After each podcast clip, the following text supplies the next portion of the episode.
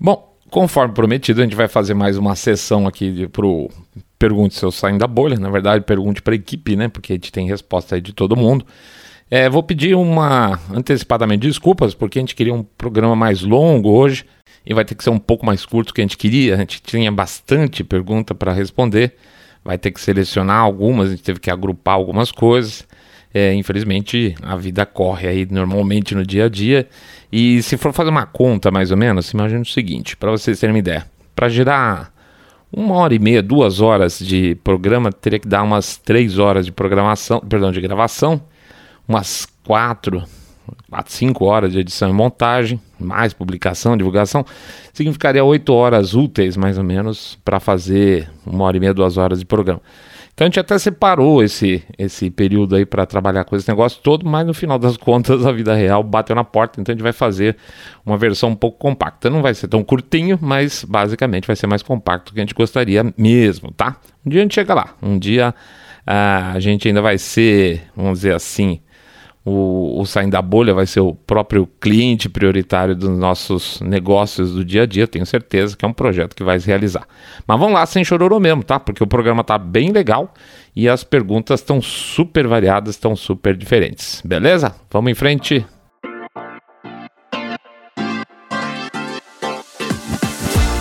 Saindo da bolha. Menos notícia, mais informação para você. Pergunte ao seu saindo da bolha.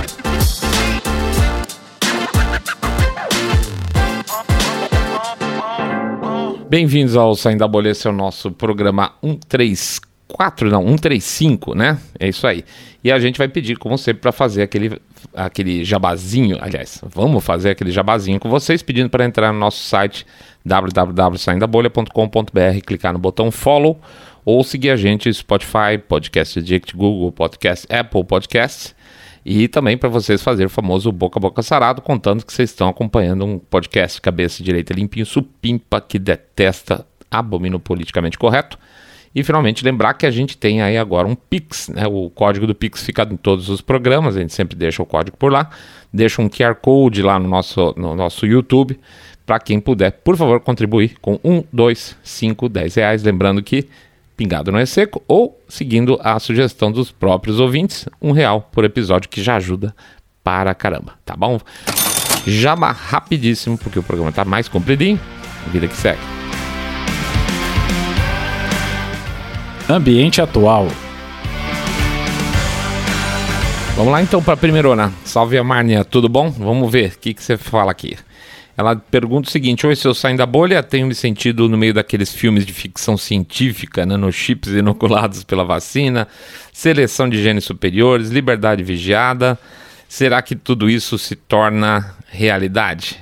Mano, é interessante sua pergunta que, que bate no, muito no, no, conceito do próprio programa, né? Uma, é uma situação complicada e mistura um pouco de tudo que a gente gosta de conversar aqui, né? Vai da, das tais famosas teorias conspiratórias, né, com seus kkk junto, passa pelas ditas falácias lá do slippery slope, né, como é que chama isso em português? Aquela falácia do tipo, é, você fala uma coisa e dessa coisa vem uma, uma decorrência, outra, outra, outra. Então, por exemplo, é, você falar que se você tomar sorvete hoje vai ficar com dor de garganta, se ficar com dor de garganta pode é, gripar, se gripar pode infeccionar a garganta de vez, e aí tem septicemia e morreu, né? Então, a, quando você entra nesse tipo de, de pegada, a gente sempre fica de olho para ver se a gente não está botando consequências mais pesadas do que deve. Mas assim, não significa que essas situações não ocorram mesmo, né? O pessoal faz muito isso para quando você começa a projetar, não argumentar. E essa é a diferença em termos do que acontece com as coisas que você falou aí acima na sua pergunta, tá? Pô, se tem obrigatoriedade de vacina, pode ser que tenha passaporte. Se vier a ter passaporte, pode ser que tenha algum tipo de implante chip. E aí o cara fala pra você, kkk, conspiração, né? Mas você viu que a gente bateu quase na trave, né? Não foi uma coisa totalmente sem pé nem cabeça fazer essa, esse, vamos dizer assim, essa projeção para frente. Quando começamos a ver que estava estavam fazendo algum tipo de complô aí contra as nossas liberdades individuais, dava para projetar algumas coisas mais feias que chegaram a apontar. Inclusive, inclusive teve na época lá, começou a sair, ah, olha, tem uma empresa bacana aí da Suécia que está falando sobre implantes, que onde você pode botar seu histórico médico, inclusive histórico de vacina. A gente estava caminhando de uma maneira mais célere nessa direção.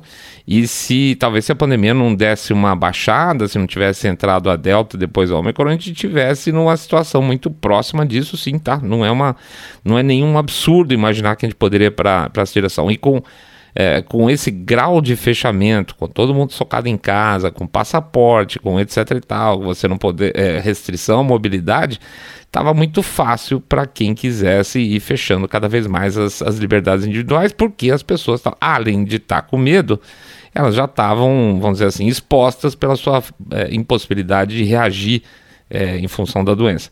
Então, assim, é, por um lado, é, parece às vezes uma teoria super maluca, isso que você está falando, mas é isso mesmo, tem razão.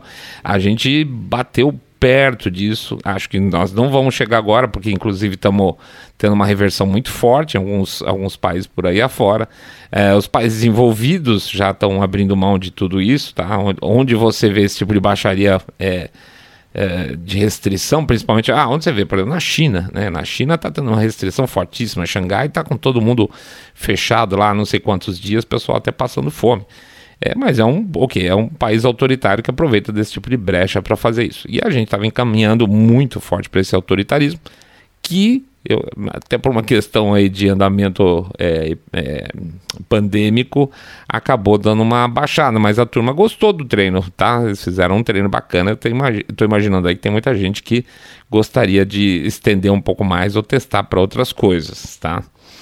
É, se não houvesse é, pressão popular contra os passaportes, como teve na França, era todo fim de semana, era, era pesado. Não ia cair, tá? Se não tivesse informação extra, da, além da mídia tradicional, a gente ia estar tá na próxima variante mortal, exatamente agora, né? Liberdade vigiada. É Cacilda, tá na frente de todo mundo e ainda tem quem negue, né? A gente já fez programa até sobre leis de snitching, né? De você ter o direito de, é, de dedar seus amigos em, em, aplicativos de celular, que foi teve um, uma reação contrária muito grande. Eles emporcalharam os, os aplicativos, que é fantástico, significa que as pessoas não estão a fim disso. Aliás, é, talvez até a gente faça alguma coisa sobre a Austrália nesse fim de semana, nesse sentido também. Mas quando eu faço desse, eu falo desse slippery slope aí, é sim uma sensação que a gente está numa rampa, uma rampa é, bem descendente, íngreme, literalmente ensaboada, e que por mais que a gente se segure, está indo nessa direção, a gente queira ou não. Mas eu acho que tem algumas vitórias pelos caminhos aí nesses últimos meses que animaram a gente. Por exemplo, assim, é o fim dos passaportes em vários lugares, inclusive é, ontem, né, a Alemanha acabou de, o parlamento alemão acabou de brecar. Uh, teve a eleição do Youngkin lá na, na Virgínia, que foi muito importante. O pessoal não está não tá dando a bola suficiente, mas tem uma sinalização muito boa tem as chances aí de uma grande vitória republicana na próxima eleição, apesar de uns rhinos misturar lá no meio. Então, tem algumas coisas que estão apontando para uma melhora, tá? Então, ainda dá para ser otimista assim, tá? O que dá para fazer é, na, na, pior das hipóteses, é empurrar toda essa porcaria mais para frente enquanto a gente se rearma de novo, tá bom? Obrigado, Marné. O Robson Apolônio, o grande Robson Apolônio, ele pergunta o seguinte: como lidar com o pensamento progressista quando o sistema vem como um rolo compressor e muita gente, principalmente os conservadores, acabam ficando com medo de se expor a uma opinião. É complicado sim, viu, Robson? Tanto que olha a história do nosso podcast, né? Mas sendo otimista, como eu falei para Marnie aqui atrás, é como uma maré. Quando vem a turba para cima, é meio. É, bem Deus nos acuda, sabe? Pega o caso do, do Monarca aí é, recente o cara desmontou, coitado, perdeu o podcast, perdeu o patrocinador, foi chamado de nazista. Isso tudo é feito para você desistir e, na verdade, para intimidar o próximo também a não entrar nesse caminho, né? Só que já tem pelas, vamos dizer, gente se mexendo, né? E agora você tem, por exemplo, sei lá, um Rumble, que vai demorar um pouco para ter, obviamente, o tamanho do YouTube, mas vai crescer. E quando o próximo tomar um tombo, vamos dizer, o próximo monarca tomar um tombo, ele vai para lá também e isso impulsiona mais um pouco as, as alternativas. Daqui a pouco outro é, sabendo que já vai ter uma alternativa, uma outra plataforma, por exemplo, vai se sentir menos intimidado, porque ele pensa, ah, eu vou falar o que for e se der porcaria eu vou lá pro Rumble, por exemplo. Ou seja, abre-se é, novos canais e as pessoas vão começando a ficar um pouco mais relaxadas. Claro que isso aí, a, a pressão por um lado diminui, mas as pessoas vão, que a gente não gosta, vão tentando fazer outros tipos de pressão, né? Esse também é um processo. É, até porque para chegar no Rumble, por exemplo, já teve o Gap, o, o Gap, não, perdão, Gap, Gap já sofreu, o Parler literalmente foi derrubado. É, eu não estou vendo muito com muito bons olhos o desenvolvimento do, do Gather. Então, assim, mais uma hora amadurece, uma hora emplaca um de novo. Ou emplaca uma situação agora, como, sei lá, o Elon Musk compra o Twitter e de repente dá uma liberada? Pode ser, pode ser que não. É uma grande possibilidade que não. Mas Pode ser que sim, que tem uma, uma abertura em outro ponto e você consegue liberar um pouco dessa pressão. Né? É um processo natural, tá? Então, sim, a pressão ainda é grande. Nosso episódio, por exemplo, sobre o estado é, lá no Facebook, ele foi mostrado para 100 pessoas, tá? A gente tem 12 mil seguidores para lá e o, o Facebook botou só para 100 pessoas verem. O Reels que a gente fez, por exemplo, para o Assange foi mostrado para uma pessoa só. Um, uma pessoa. E que bobeado pode ser um de nós mesmo aqui internamente, né?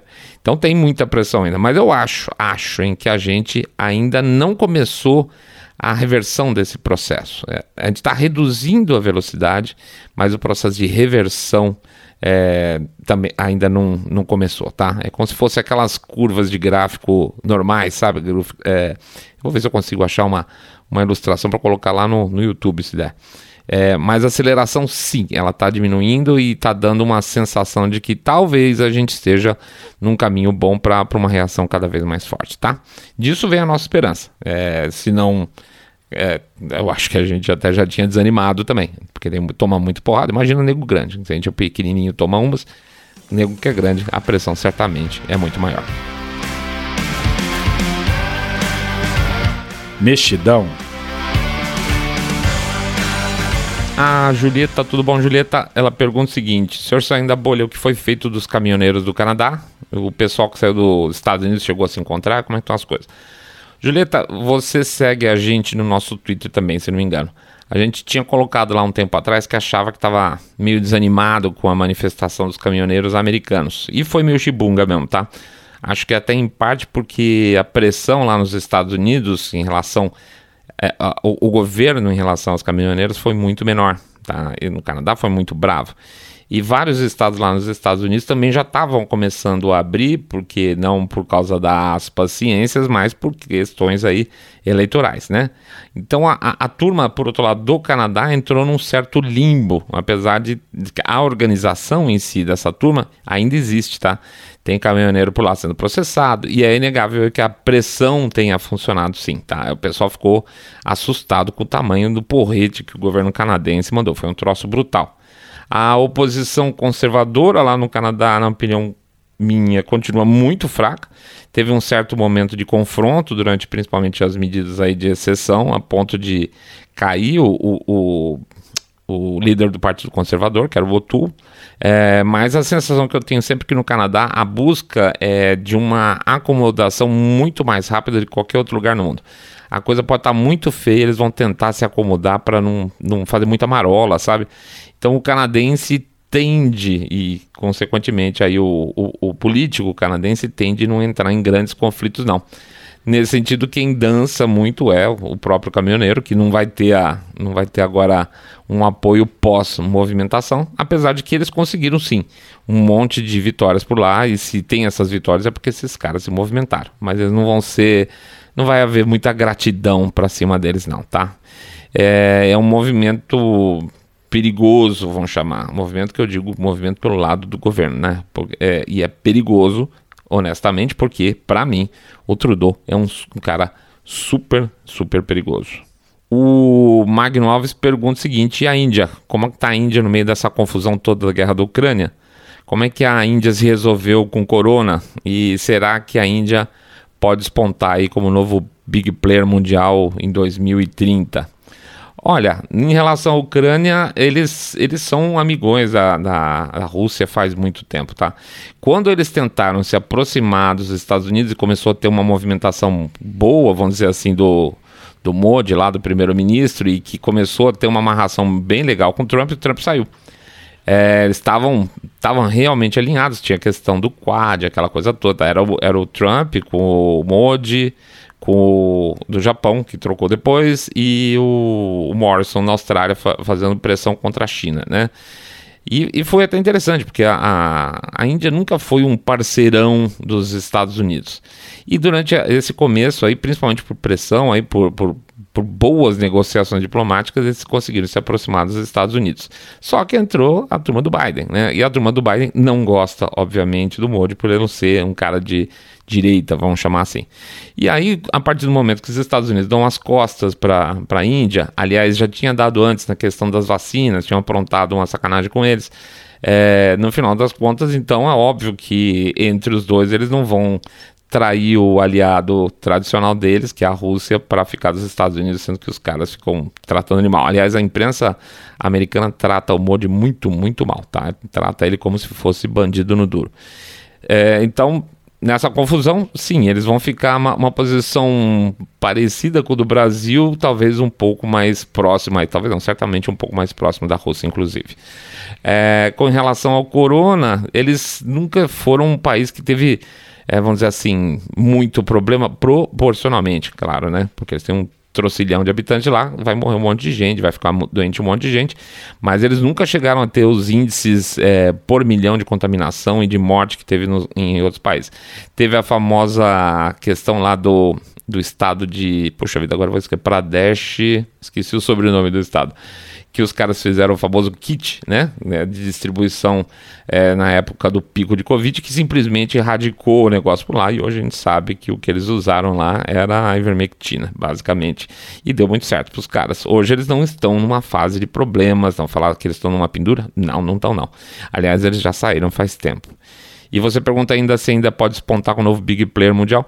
A, a, a Índia é um país meio é, essa é uma opinião muito pessoal. A Índia é um país muito parecido com o Brasil, um país sempre cheio de possibilidades, sabe aquela coisa? O país do futuro. É claro que aí pelo, pelo peso de população e que vai fazer sempre o PIB crescer relativamente mais forte, mas não obrigatoriamente per, per capita, é, a Índia tende a ter sempre um lugar cada vez maior, né? E é, junto com outros países aí, vamos dizer, o pessoal fala muito do BRICS, é, num certo sentido sim, mas se você olhar, são países bem complicados, né? A África do Sul é uma, confusão terrível, né?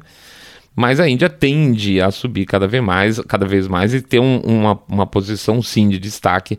É, mas eles são muito para dentro também, assim como o Brasil, eles também são um país que olha muito mais para dentro do que para fora vão ter as diferenças deles com a China. Algumas pessoas falam, ah, a Índia vai se aproximar com a China. Eu acho uma possibilidade total. Mas em termos de comércio, cada vez vai sim, vai, vai ser uma, uma nação aí mais, é, no mínimo, mais rica em termos de PIB geral. Não sei se per capita, tá?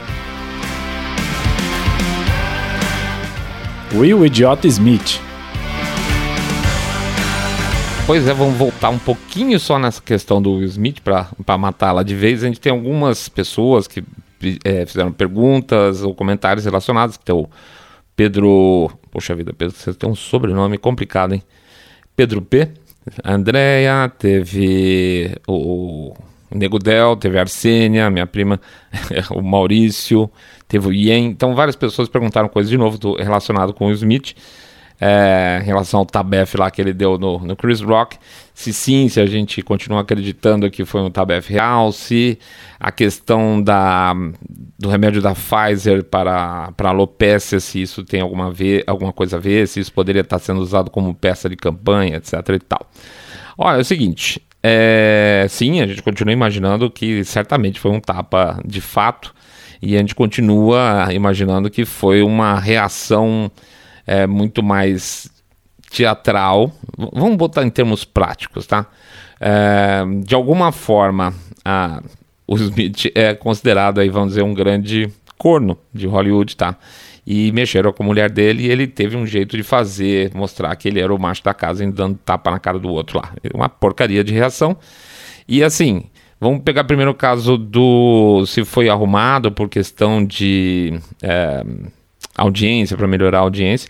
No outro programa que a gente fala, a gente mostra que não, em princípio, porque você não ganha audiência, você não ganha dinheiro com audiência no programa, você ganha dinheiro com audiência no próximo programa, né? Ou seja, ah, um, o, o fato de um dar um tapa na cara de um agora não significa que o público vai assistir o próximo. Por exemplo, a maior parte das pessoas que não assistem vão continuar assistindo, né? Ah, talvez tenha mais tapa no próximo. Muito provável, obviamente.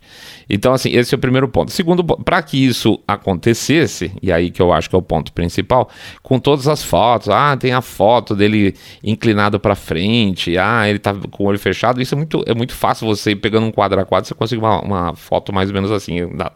A gente até testou aqui, é muito engraçado, por exemplo, o Chris Rock tava com a mão para trás o tempo todo. O pessoal fala: olha, ele tá com a mão para trás esperando o tapa. Não, ele ficou mão para trás o tempo todo. Ele tá piscando, a qualquer momento ele poderia piscar e eu pegar um frame com ele piscando. Parece que ele tá com o olho fechado esperando tapa. Então, essas coisas não, não funcionam muito legal. É. Agora, para funcionar, para que isso fosse possível, que fosse verdadeiro, que fosse uma armação da academia, teria que ser, no mínimo, uma armação entre a academia, vamos dizer, algum representante da academia, o Smith e o Chris Rock, certo? Qual foi o benefício do Will Smith até agora?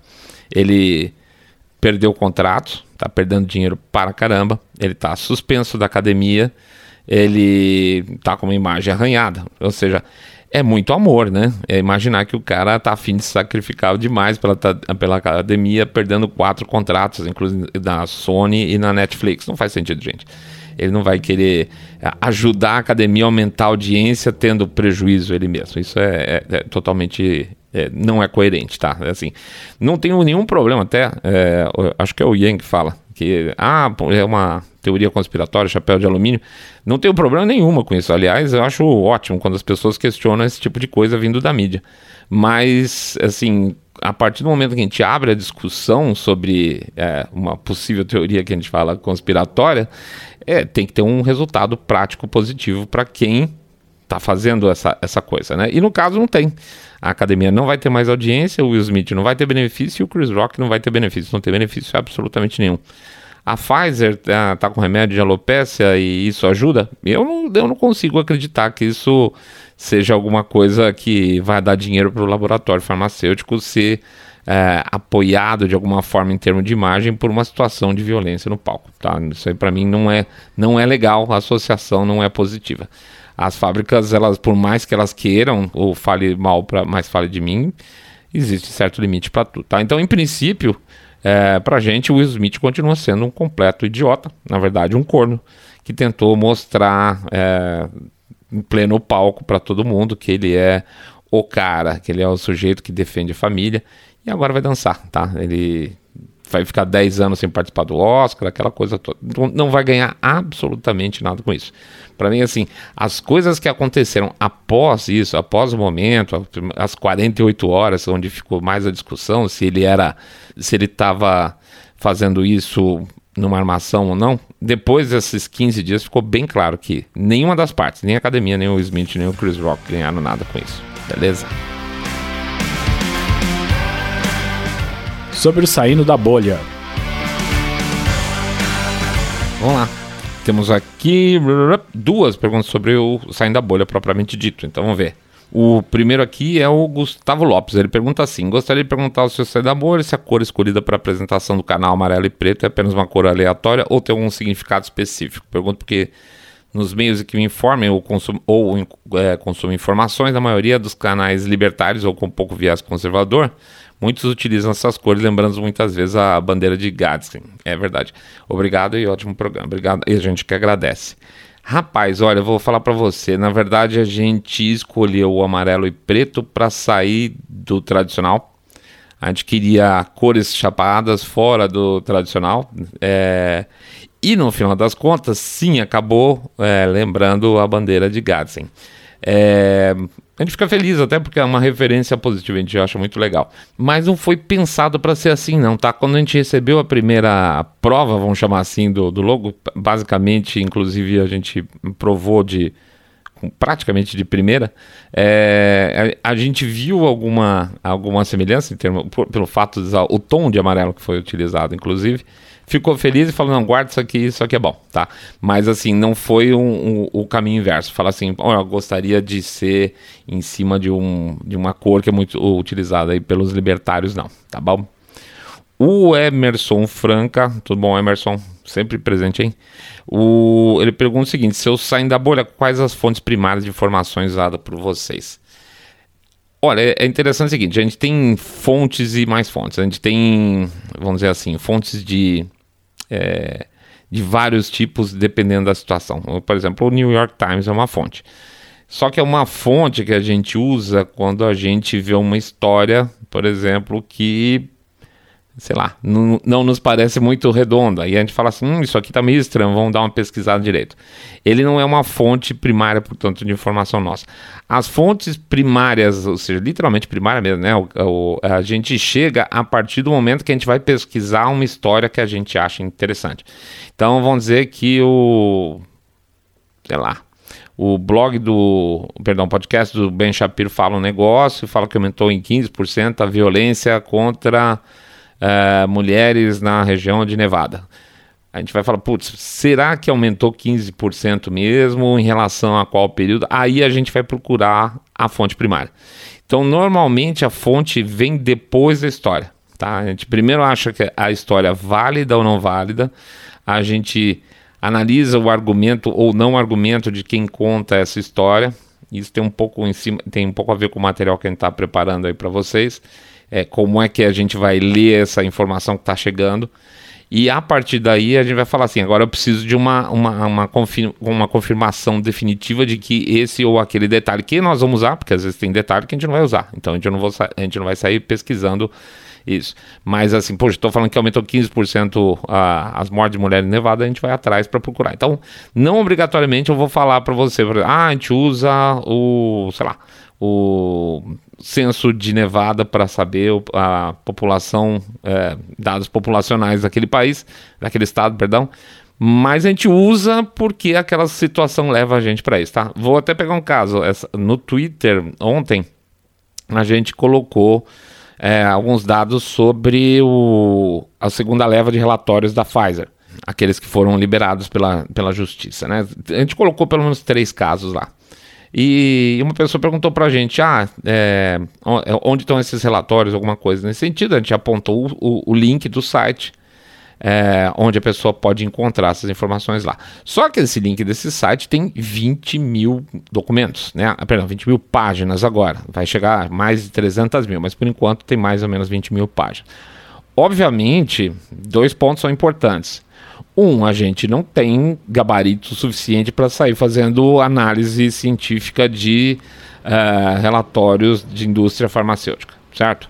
Segundo, a gente não tem nem estrutura para ler 10 mil páginas para tentar achar alguma coisa que seja especificamente interessante. Então, o que, que da onde vem aquilo que a gente está falando do relatório da Pfizer? Está vindo de outras pessoas que, primeiro, quando esses relatórios chegam, a equipe de profissionais, aí, de pesquisadores e médicos que é, conseguiu derrubar esse aquele sigilo que a Pfizer queria de 75 anos, esses caras sim são todos cabeludos, é, todo mundo é, é pesquisador e cientista. É, essa turma já começa a levantar alguma coisa mastigar, são algumas dezenas de pessoas, por isso que consegue relativamente rápido tirar algumas coisas, e essa turma passa para algumas fontes nossas que não são primárias, tá? Algumas fontes nossas que falam, olha, é, ali no relatório, na página, relatório X, né, relatório 14, na página 15, eles falam ah, que os jovens são mais sujeitos a ter mais efeitos. Quanto mais jovem, mais sujeito a ter efeito colateral. Tá? Então, assim, qual que é a nossa fonte primária teórica? A fonte primária, é, primária teórica é o relatório da Pfizer mesmo. Mas a gente não tem como acessar lá e descobrir. Né? Então, é, nossa fonte são os nossos tradicionais veículos de, de é, que a gente tem algum tipo de é, fé na, na, informação deles. E quando chega essa informação para a gente, ele fala assim: ó, oh, vê lá na página 68 do relatório 15, a gente vai lá, olha e está escrito mesmo. E aí a gente passa a ser a nossa fonte primária para aquela determinada situação. Tá bom? Acho que não ficou confuso não, né? Só lembrando, Emerson, quando a gente fala de fonte, a não primária, né? Aquela fonte que a gente começa a pesquisar, a gente sempre reforça o seguinte: a gente pega coisa de todo o espectro ideológico, tá? Do Jimmy Dore, que é considerado super esquerda, até o Alex Jones. Isso pra gente é irrelevante desde que a história pareça legal, tá? A partir desse momento, se a história parece legal, a gente geralmente faz uma até uma comparação de, um, de uma fonte ideológica com outra de outra ideologia também, porque sai coisas interessantes aí. E no final das contas, havendo a menção de algum dado, aí sim a gente vai atrás de uma fonte primária para ver se a gente consegue confirmar, ou uma outra matéria que já tenha acessado a fonte primária que confirme aquilo, tá? Porque às vezes esse trabalho já está feito também. Essa é a grande vantagem. Você vai lá, vamos dizer, o Jimmy Dore falou um negócio, ele botou o percentual, ah, aumentou em 15%. Aí você faz uma busca com, vamos dizer, aumentou X em 15%, você acha uma matéria de um, vamos dizer, de um veículo é, interessante que fala, olha, segundo a tabela aqui do US Census Bureau, aumentou em 15% mesmo, o cara já põe ali o, o, o gráfico, você fala, bom, tá comprovado antes mesmo de eu ter que procurar ou de outra pessoa aqui ter que sair do grupo procurando alguma coisa para validar essa informação. Então, às vezes, a própria imprensa de um lado acaba ajudando a outra, só que ninguém fecha a história e a gente tenta fechar aqui do nosso jeito. Beleza? Ucrânia. Vou aproveitar aqui o, uma, umas perguntas do Kit Firefox que ele colocou lá no YouTube, porque é bem sequenciado, aqui junta tudo mais ou menos o que a gente gostaria de falar. Pergunta seguinte: é, ele fala assim: se eu sair da bolha, algumas perguntas para o Pergunta eu saio da bolha. O que o senhor acha de algumas informações que afirmam que o Zelensky não está na Ucrânia, mas se escondido em algum país vizinho? Olha, eu, eu tô segurando uma barbaridade, obviamente a gente é, já deve ter deixado claro das coisas que a gente coloca que a nossa confiança no Zelensky é zero, né? O fato dele estar tá usando fundo verde para fazer, não é só um vídeo, não tá? A gente fez o, o vídeo aqui no YouTube mostrando que ele tá com fundo verde, é, mas para mostrar que ele tá lá no centro de Kiev falando, já é um problema. Ele já ele já criou a situação onde ele, ele desenvolve qualquer fofoca que se queira fazer. Ele pode não estar em Kiev, que é uma possibilidade. É, ele estar em outro país eu acho um pouco mais complicado, porque ele tem tido atividades por lá, pela, pela Ucrânia mesmo, ele aparece aqui ou ali. Mas assim, quem, quem cavou esse poço de desconfiança em relação à postura dele ou à co coragem, a covardia dele, é ele mesmo, tá? Se ele não tivesse feito showzinho, certamente agora nem teria essa pergunta. Eu acho que ele está na Ucrânia sim, mas eu não acho que ele está em Kiev tanto quanto parece. Ele, aí o, a outra pergunta é: e quanto ao Putin? Acho que ele vai recuar desistir de tomar a Ucrânia de vez e se concentrar em anexar as províncias separatistas? Pois é, então assim, tem bastante analista por aí afora conversando sobre qual o resultado da guerra. Né? A única pessoa que vai poder um dia dizer qual foi o resultado da guerra, se foi bom ou ruim, dependendo do número de baixas, claro. Se tiver um, uma quantidade de baixas extravagantes pro lado da Rússia, é, é, teve um. Acabou, né? Foi muito ruim e ponto. É, a questão numérica dá para ser medida. Fora isso, é tudo muito subjetivo, tá? A gente percebe aí uns analistas falando torcida, parece mais torcida do que análise. Mas que a única pessoa que consegue dizer qual o resultado é a turma que desenvolveu é, como é que eu desenvolveu, não, perdão, que planejou esse conflito que está dentro da Rússia. A gente fez um programa lá atrás que a gente fala da é, Nova, Nova Rússia, né? Aquela coisa que poderia ser um objetivo dele. A gente considera desde o princípio também é, é, que seja a, o que você está falando, as províncias separatistas seja o objetivo dele e que ele queira destruir militarmente a, a Ucrânia para não ter mais problemas, por exemplo. Então ele vai ter Uh, ao mesmo tempo a destruição da, da, base militar ucraniana, só que ele está recebendo um monte de arma. esse, é o, esse é o contrapartida, né? Uh, mas que ele, ele destrua a estrutura militar, aeroportos, etc. e tal, para que não adiante nada o cara ter um caminhão de avião, um caminhão de tanque, etc. e tal. E aí ele fique com as províncias lá dele coladinho com eles daqui a pouco, primeiro como independentes, depois entrando para a própria Rússia. Pronto, resolveu o meu problema, não vai ter mais a guerra civil lá dentro, entre aspas. Pode ser um outro objetivo do cara. Pode ser o objetivo do cara que seja depois do, do rio é, Dnieper, que fique tudo para numa segunda Ucrânia ou uma Ucrânia tocada por ele, ou que isso seja é, anexado mais para frente para a própria Rússia. Então, assim, como a gente não sabe o objetivo, é, é engraçado as pessoas falarem assim: ah, tá, é, tá, tá cumprindo ou não tá cumprindo o objetivo. Não existe um objetivo público, tá? Se houvesse um objetivo público, eu tivesse falar assim, olha, eu só vou parar a guerra quando conquistar a Ucrânia toda, e ele não conquistasse, a gente saberia que ele perdeu, é, perdeu a guerra, vamos chamar assim. Agora a gente não, não tem ideia do objetivo.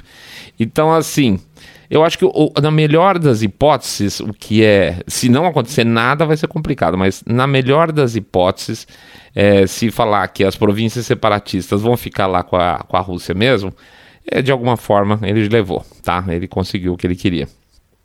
Outra pergunta que é feita também é que se o Biden entregou um orçamento recorde ao Congresso para a área militar, qual a intenção dele, além de recuperar terreno com a produção de mísseis ultrassônicos mais eficientes a, a, é, em relação dos chineses e russos, por exemplo?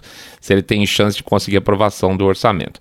A que, é, passou agora, né? É, a questão, assim, eles realmente estão atrasados. Eles estão atrasados e pegou muito mal. Inicialmente existiu até uma, uma dúvida se a China teria conseguido fazer lançamento de teste. A Rússia já tem, certamente, isso não é, não é mais negado. Mas a área militar americana está uma bagunça, né? Aliás, a gente, acaba, a gente vai botar agora de manhã, no sábado, um vídeo da, da do deputado Matt Gaetz conversando com o Lloyd Austin sobre a aprovação lá dos 700 e não sei quantos bilhões de dólares. Tá uma zona completa, é, assim como toda a administração Biden, tá? A gente, a gente sabe que no final das contas, muitos desses grandes orçamentos que são aprovados lá pelo Congresso americano são muitas vezes os tais dos ônibus também, né? Que você tem parte que vai para o orçamento militar, uma parte vai para isso, uma parte vai daquele. Eles jogam um monte de coisa para ser aprovada em orçamento junto e a gente nunca sabe exatamente se vai ser com o objetivo de desenvolvimento ou de proteção, etc. É, é bem complicado, tá? Assim, as, as propostas orçamentárias, esses ônibus aí, são bem complicados de serem analisados, principalmente por gente de fora como nós. Mas, de qualquer forma, a grana vai sair, é muito difícil num. É, muito difícil é, você ter rejeição de orçamento militar lá nos Estados Unidos. De qualquer forma, sempre tem é, algum tipo de bate-boca, mas aprova-se. Tá? É, é, chato você votar contra dinheiro para os militares nos Estados Unidos. Mas assim, eles estão realmente atrasadíssimos no desenvolvimento lá dos hipersônicos mesmo. De fato, você tem toda razão, tá? América. O Danilo Goiano pergunta o seguinte: como é que anda a política geral lá nos Estados Unidos? Essa falta de informação recente é de propósito? É, é sim. É, basicamente, existe uma cortina de fumaça enorme e a, a situação está muito complicada para os democratas. A, a imprensa americana está abandonando descaradamente a administração Biden, então começando a questionar até a política de fronteira, que é uma coisa que eles simplesmente desconsideravam, falavam que não existia crise migratória, que era tudo invenção, que era invencionista, aquela coisa toda. Então a imprensa, quando ela a americana, dessa imprensa que é lambibota do, dos democratas, quando ela começa a falar mal de uma administração democrata, que, é, que eles chamam de a terceira administração do Obama, né? As duas primeiras já foram uma desgraça, a terceira está sendo pior ainda. É, é sinal que a coisa está muito feia. Eles sabem que eles vão tomar um cacete nas próximas eleições agora. Já existe pesquisas prontas, por exemplo, eu acho que na Flórida, se não me engano, tem uma, uma cadeira de Senado para ser trocada. E o candidato republicano está relativamente bem na frente, 5, 6 pontos na frente, mais que a margem de erro o que significa que possivelmente seja muito mais ainda, né, considerando as pesquisas. E se trocar só essa cadeira lá na Flórida, acabou, já virou 51-49, tá? Afora alguns rhinos que ainda existem lá no, no Senado americano, a ponto de terem aprovado a, a entrada da juíza Jackson, que foi um, para mim foi um absurdo, um absurdo, absurdo total. A, a presença, vamos dizer assim, de republicanos é, mais maga vai ser um, um, tanto maior. Eu diria que caem os rhinos, sobem os magas na próxima administração, seja no Congresso, seja no Senado.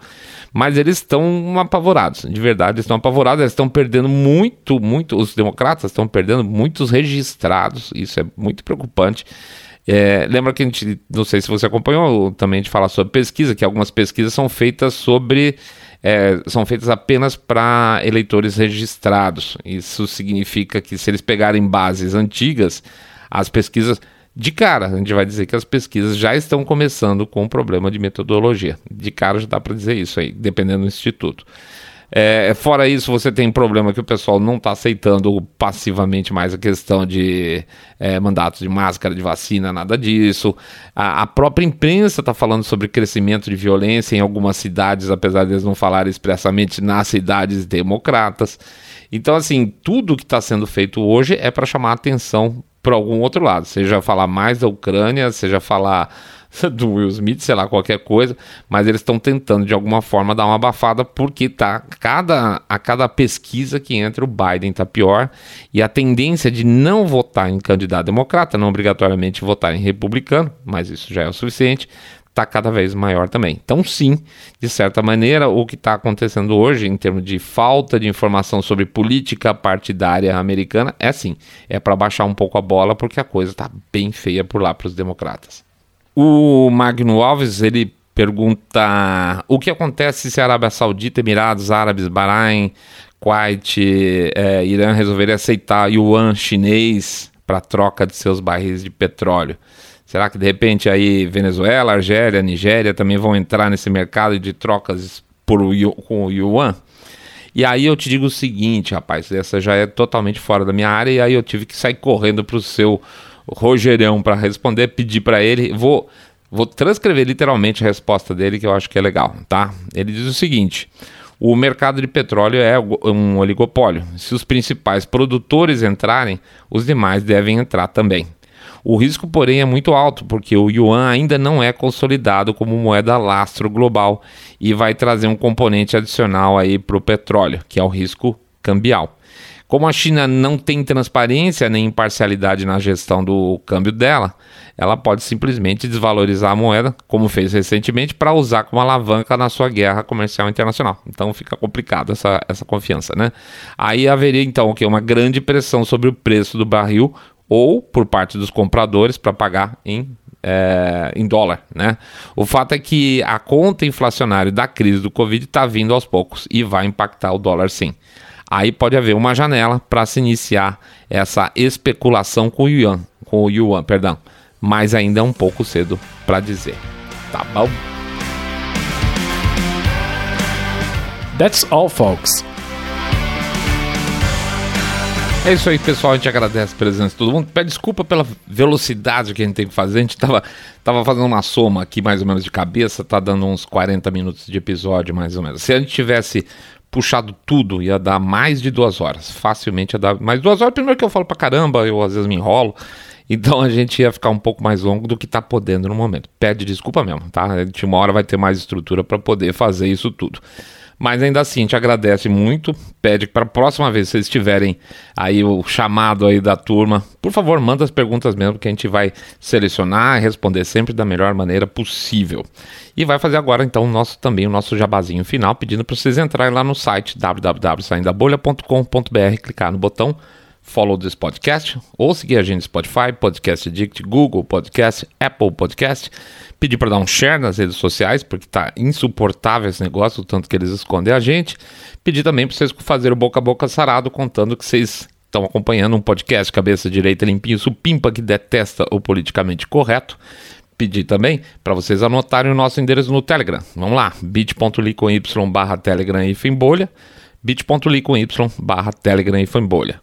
Hoje a gente também dispara a nossa newsletter, tá? Com, a, com as últimas do mês, para vocês que perderam alguma, alguma chamada de algum episódio novo. E finalmente a gente lembra que a gente tem o nosso Pix, onde vocês podem ajudar muito a gente a ter mais estrutura, essa estrutura que a gente tanto precisa, tá?